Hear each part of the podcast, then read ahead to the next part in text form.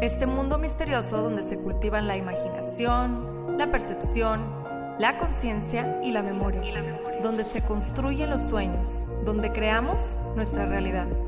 Por muchos años el ser humano ha tratado de entenderla, de descifrarla, de descifrarla y hemos descubierto que posee un enorme poder, tanto para destruir como para crear. En este podcast encontrarás diferentes métodos, ideologías, entrevistas, historias y meditaciones guiadas, todo relacionado al entrenamiento de la mente, para convertirte en el creador consciente de cada segundo de tu existencia. Yo soy Pau Arroyo y esto es Mind Boss. Y esto es Mind Boss.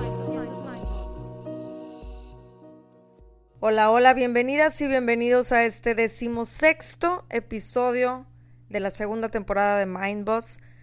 Estamos a escasos cuatro episodios de dar por concluida esta temporada, mas no se me asusten, que después de esta sigue la tercera temporada, que de igual manera viene con todo, nuevas sorpresas, nuevos temas, que estoy segura van a servirles muchísimo para su constante entrenamiento mental, como lo han hecho hasta hoy, según ustedes me platican.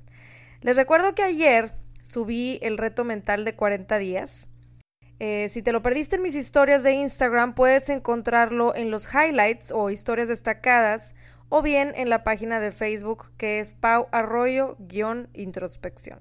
Es un reto totalmente gratuito y puedes empezarlo cuando gustes. Se divide en tres partes, que es la conexión, depuración y aprendizaje, e incluí también algunas actividades a realizar para los mismos fines. Así que cuente con esa herramienta que es totalmente gratuita, está diseñada pensando en los momentos que se están viviendo en el presente y pues es importante que recordemos que donde pongamos nuestro enfoque, estamos creando, ¿ok? En lo que te enfocas, crece. Así que enfocarnos en todo lo que nos haga crecer, enriquecernos y seguir en este proceso interminable del autoconocimiento y autodominio. Y bueno, sin más, vamos a entrarle al tema de hoy. Y quería empezar por ponerles un ejemplo muy actual que se puede observar hoy en día. Es una realidad que estamos en estos momentos expuestos a una increíble a un increíble caos mundial en el que es visible, es notorio cómo se ha ido permeando el miedo, el estrés y la frustración. Mas es muy notorio que esto viene de las obvias distintas maneras que tenemos todos los seres humanos de pensar. Creo que sería utópico pensar que podemos alguna vez, todos los seres humanos en su totalidad, llegar a un acuerdo común. Mas hoy en día vemos cómo hay quienes piensan que es el fin del mundo y tenemos el polo opuesto que cree que todo es mentira y que la situación que estamos viviendo es una invención de los grandes líderes mundiales para el control de las masas. ¿no? no digo que una esté mal y la otra bien y viceversa, porque ¿quién soy yo para determinar eso? Más lo que quiero es usarlo como ejemplo para arrojar alguna, algo de luz precisamente al tema que vamos a estar platicando el día de hoy. En esta super sacudida que nos está dando la vida, existen muchos personajes. Y la neta, me identifico con muchos de ellos y aclaro que no estoy emitiendo juicios, es meramente una versión de lo que percibo en mi realidad en estos momentos y quisiera compartirlo. Para mí en esta pues situación que se está viviendo mundialmente, están diferentes personajes, están los preocupones que van y compran siete paquetes de 32 rollos de papel higiénico por si hay que estar encerrados más de cinco meses. Los que les vale tres cacahuates y van a todos los conciertos, antros y cuanto evento social haya, reparten abrazos y besos y demás. Los emocionales, que lloran todos los días, que empezaron ya a escribir cartas de despedida a todos sus seres queridos y pidiendo perdón a todas las personas que hirieron en los últimos años de su vida. Están los detectives, que ya averiguaron quiénes son los que empezaron con esta, entre comillas, conspiración y sus oscuras intenciones. Están los oportunistas, que te venden los rollos de papel higiénico y los tapabocas en 500 pesos cada uno. Los optimistas, que se cuidan, más igual alientan a otros a que todo estará bien, que es algo que tiene que pasar para lograr cosas mejores, etc. Están los pesimistas, los que piensan, claro, esto tenía que pasarme a mí, por supuesto que me va a tocar a, mí morir de esto, tenía que ser en este preciso momento, etc. Están los hipocondriacos, que empiezan a sentir todos los síntomas, que están convencidos de estar contagiados y de que pronto todo el mundo va a morir. Los Supermans y Mujeres Maravillas, los que piensan que no les va a pasar absolutamente nada porque están protegidos contra cualquier virus y andan como si nada. Están los renegones que odian todo, maldicen todo, quieren aislarse de la sociedad, están en crisis y quisieran irse a una montaña lejos de todo ser humano. Están los todos, los que envían toda la información al segundo, a todos sus grupos de WhatsApp y Facebook.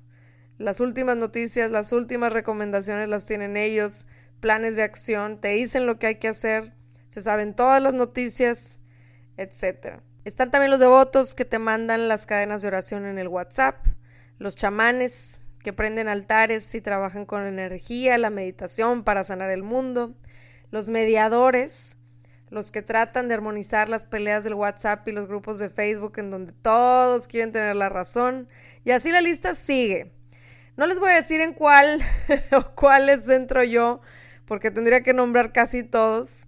Mas aquí lo verdaderamente relevante no es quién está bien y quién está mal, quién tiene la razón o quién no, porque de eso nunca vamos a estar seguros, o sea, nunca lo vamos a poder determinar. Lo verdaderamente relevante aquí es darse cuenta que es a partir de nuestras personalidades como actuamos en cualquier circunstancia. Y en esta revoltura de personajes es muy común que queramos todos indudablemente tener la razón. Incluso vamos a escuchar el típico está todo en tu mente. Y de hecho, sí, en realidad está todo en tu cerebro. Según la base de datos más grande del mundo de escáneres cerebrales relacionados con el comportamiento, después de estudiar más de 150 mil escáneres SPECT, SPECT, cerebrales en las clínicas Amen. Está claro que no todos los cerebros son iguales. Y la verdad es que creo que no son tan necesarios todos estos estudios y pruebas para darnos cuenta de eso, ¿no? SPECT es una tomografía computarizada por emisión de fotón único. Es una herramienta de imágenes del cerebro que mide el flujo sanguíneo y la actividad y muestra áreas del cerebro con actividad saludable o demasiada actividad o actividad insuficiente. Uno de los más importantes usuarios y comercializadores de estos escáneres es el famoso psiquiatra estadounidense Daniel Amen.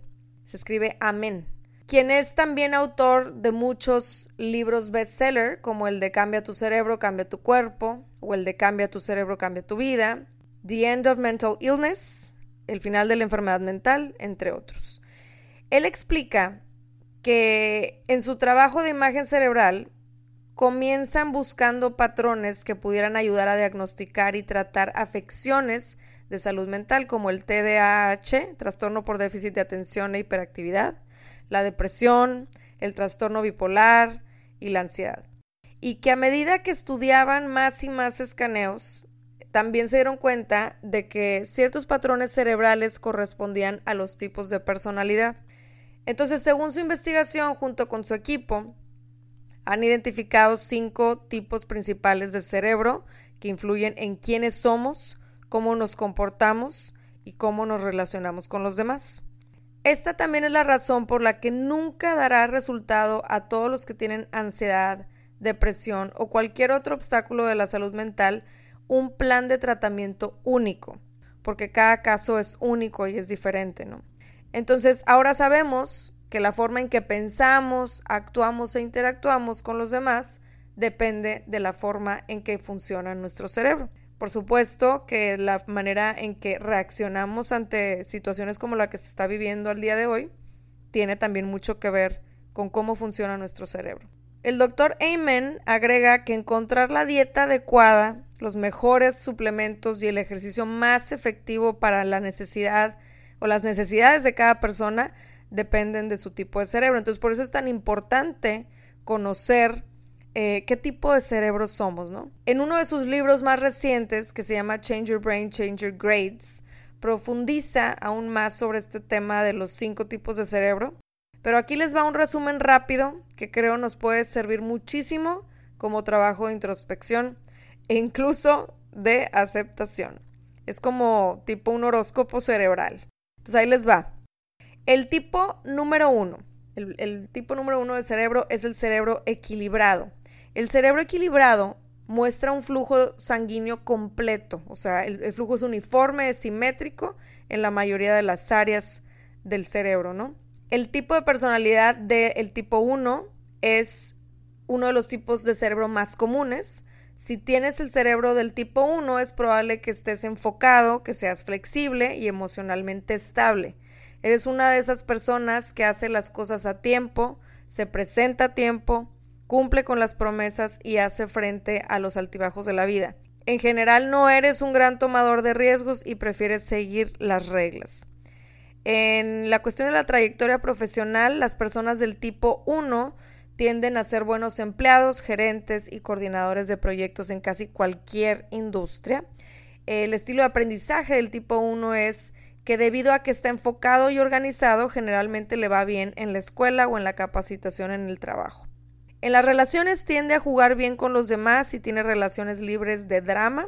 Uno de los tips que nos da aquí el doctor Amen para el tipo 1 es apoyar tu cerebro equilibrando una dieta saludable, ejercicio regular y tomar multivitamínicos, ácidos grasos, omega 3 y vitamina D. Ahora vámonos al tipo 2, el tipo 2 es el cerebro espontáneo.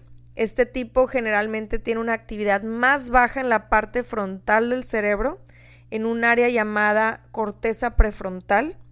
El tipo de personalidad del tipo 2 es eh, que le encanta probar cosas nuevas, tiene una amplia gama de intereses y prefiere hacer las cosas en el momento que tener un horario establecido. Piensa diferente, o sea, thinks out of the box, piensa fuera de la caja, no cree que las reglas se apliquen a, a, él y generalmente llegan tarde a las citas. La organización no es su punto fuerte y es tan arriesgado que su comportamiento podría meterlo en problemas. La trayectoria profesional, tener el tipo de cerebro 2 es espontáneo, es muy común entre empresarios, artistas, políticos y agentes de bienes raíces.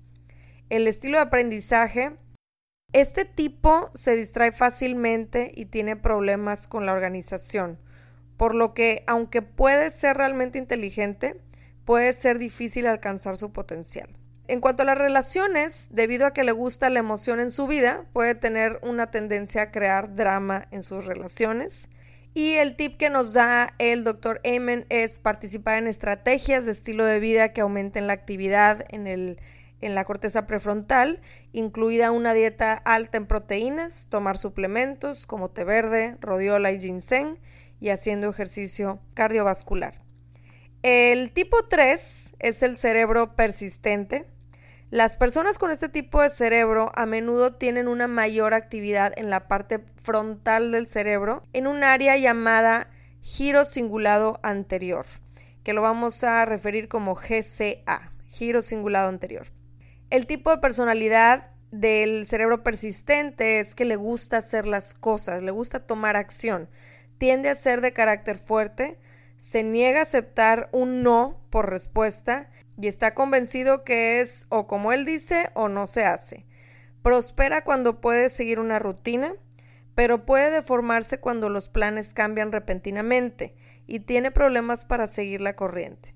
Puede ser eh, muy preocupón, que tiene problemas para dejar atrás las heridas del pasado y tiende a ser un poquito discutidor, le gusta un poquito la discusión. En la trayectoria profesional, este tipo de cerebro es persistente, es común entre los directores de operaciones, gerentes de proyectos e ingenieros web. El estilo de aprendizaje es que rinde mejor cuando tiene opciones, por lo que es posible que desee atenerse a las clases y la capacitación que le brindan un margen de maniobra en la forma de aprender material, ¿no? En cuanto a las relaciones, puede ser una persona muy terca y tiende a recordar cada pelea que tuvo con cualquier otra persona que haya tenido anteriormente, ¿no? Y bueno, el tip que nos da el doctor Amen para este tipo de cerebro es aumenta la serotonina en el cerebro con carbohidratos saludables como papas y hummus, salmón, pavo, huevos, nueces y semillas, suplementos como el 5-HTP y azafrán y tener un entrenamiento físico constante. El tipo 4 es el cerebro sensible. Este tipo a menudo tiene una mayor actividad en el sistema límbico, que son los centros emocionales del cerebro. El tipo de personalidad que tiene el cerebro sensible es que tiende a tener una gran empatía por sus amigos, familiares, seres humanos e incluso animales. Puede conmoverse profundamente con la música, las películas y otras formas de arte. Eh, las películas violentas, las publicaciones de odio en las redes sociales o las noticias nocturnas pueden ser demasiado para este tipo de cerebro, por lo que tiende a rehuirlas. Eh, muchas personas con este tipo de cerebro luchan con los estados de ánimo. Pueden sentirse abrumadas y es probable que tengan muchos pensamientos negativos automáticos, ¿ok? En cuanto a la trayectoria profesional, eh, este tipo de cerebro, el cerebro sensible, es común entre los terapeutas, los profesionales de la salud y los trabajadores sociales, así como los tipos creativos. El estilo de aprendizaje es, eh, dado que los lugares ruidosos pueden ser abrumadores para este tipo de, cerebros, eh, busca lugares para estudiar que sean tranquilos y asegúrate de tener tapones para los oídos. Entonces, buscar consejeros, mentores o profesores que lo apoyen. Cuanto a las relaciones, este tipo de cerebro sintoniza con los demás por lo cual es fácil para, para ellos saber cuando su pareja necesita un abrazo o necesita algo de espacio. Y debido a que son tan sensibles a los estímulos externos, a veces necesitan tiempos solos para recargar, lo que muchas personas podrían tomar como algo personal, sin embargo es nada más por el tipo de, de cerebro que son. Y bueno, el tip que nos da el, doctor Amen es calmar los centros emocionales del cerebro con grasas saludables, como el aguacate, las almendras y el salmón, tomar ácidos grasos omega 3 y vitamina D y hacer actividades físicas como bailar o deportes de equipo. Y ya por último, y no menos importante, el tipo 5, que es el cerebro cauteloso. Y los patrones cerebrales en este tipo se observa que tienen una mayor actividad en los centros de ansiedad del cerebro, como los ganglios basales, la corteza insular o la amígdala. Esto a menudo está relacionado con bajos niveles del neurotransmisor GABA. El tipo de personalidad del cerebro cauteloso es que es probable que se sienta ansioso, lo que generalmente lo prepara un poquito más que los otros tipos de cerebros. Las personas con este tipo tienden a tener mentes tan ocupadas que es difícil un poquito para ellos relajarse. Pueden tener una tendencia a esperar lo peor y tener miedo al fracaso que le impide perseguir sus sueños. La trayectoria profesional es que le gusta la seguridad y tiende a tener una mente analítica, por lo que puede gravitar hacia los trabajos de contabilidad, investigación o minería de datos. El estilo de aprendizaje del cerebro cauteloso es que es muy probable que haga un esfuerzo adicional para estudiar el material de clase, pero a pesar de estar bien preparado, las inquietudes del día del examen pueden causar un bajo rendimiento en los exámenes. En cuanto a las relaciones, puede tener miedo al rechazo y buscar la confianza constante de su pareja, lo que puede parecer necesitado o apegado. Y bueno, el tip que les da a el cerebro cauteloso el doctor Amen es calmar los centros de ansiedad del cerebro evitando la cafeína, el alcohol y los dulces azucarados, suplementándose eh, con GABA, magnesio y B6 e intentar actividades relajantes como el yoga o la meditación. Ahora que ya conocemos un poco sobre esta información, podemos comprender el porqué del caos colectivo. ¿no? Es importante que tomemos responsabilidad de nosotros mismos, de nuestras acciones, lo que comunicamos y lo que no, lo que pensamos, lo que no, lo que sentimos, etcétera, Porque es fácil apuntar hacia afuera, querer buscar y encontrar culpables, o señalar errores, o dar consejos no pedidos, o querer transformar al planeta entero, pero no resulta tan fácil a la hora de la verdad. Lo único que sí podemos dominar es a nosotros mismos. Así que tomemos responsabilidad, por nosotros mismos y por supuesto que es sano aportar, ojo, no quiere decir que no veamos por los demás, es importante apoyarnos, mas para apoyar a los demás es preciso estar trabajando en uno mismo también. Espero que este episodio te haya abierto el panorama y te haya hecho darte cuenta de qué es lo que puedes seguir trabajando en ti para poder todos los personajes avanzar colectivamente. Es frustrante, lo sé, solo piensa que para el otro también es frustrante, porque nuestros cerebros funcionan de distinta manera. Gracias por acompañarme una vez más. Te espero en otro episodio de Mind Boss.